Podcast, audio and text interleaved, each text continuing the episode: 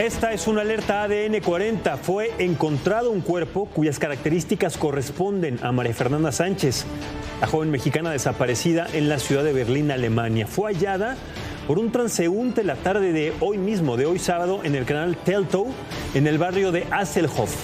De acuerdo con información de las autoridades, todavía no hay indicios de que la joven haya sido víctima de violencia. Recuerdo que María Fernanda fue vista por última vez el pasado 22 de julio en la capital alemana luego de salir de su departamento en la residencia de estudiantes donde vivía.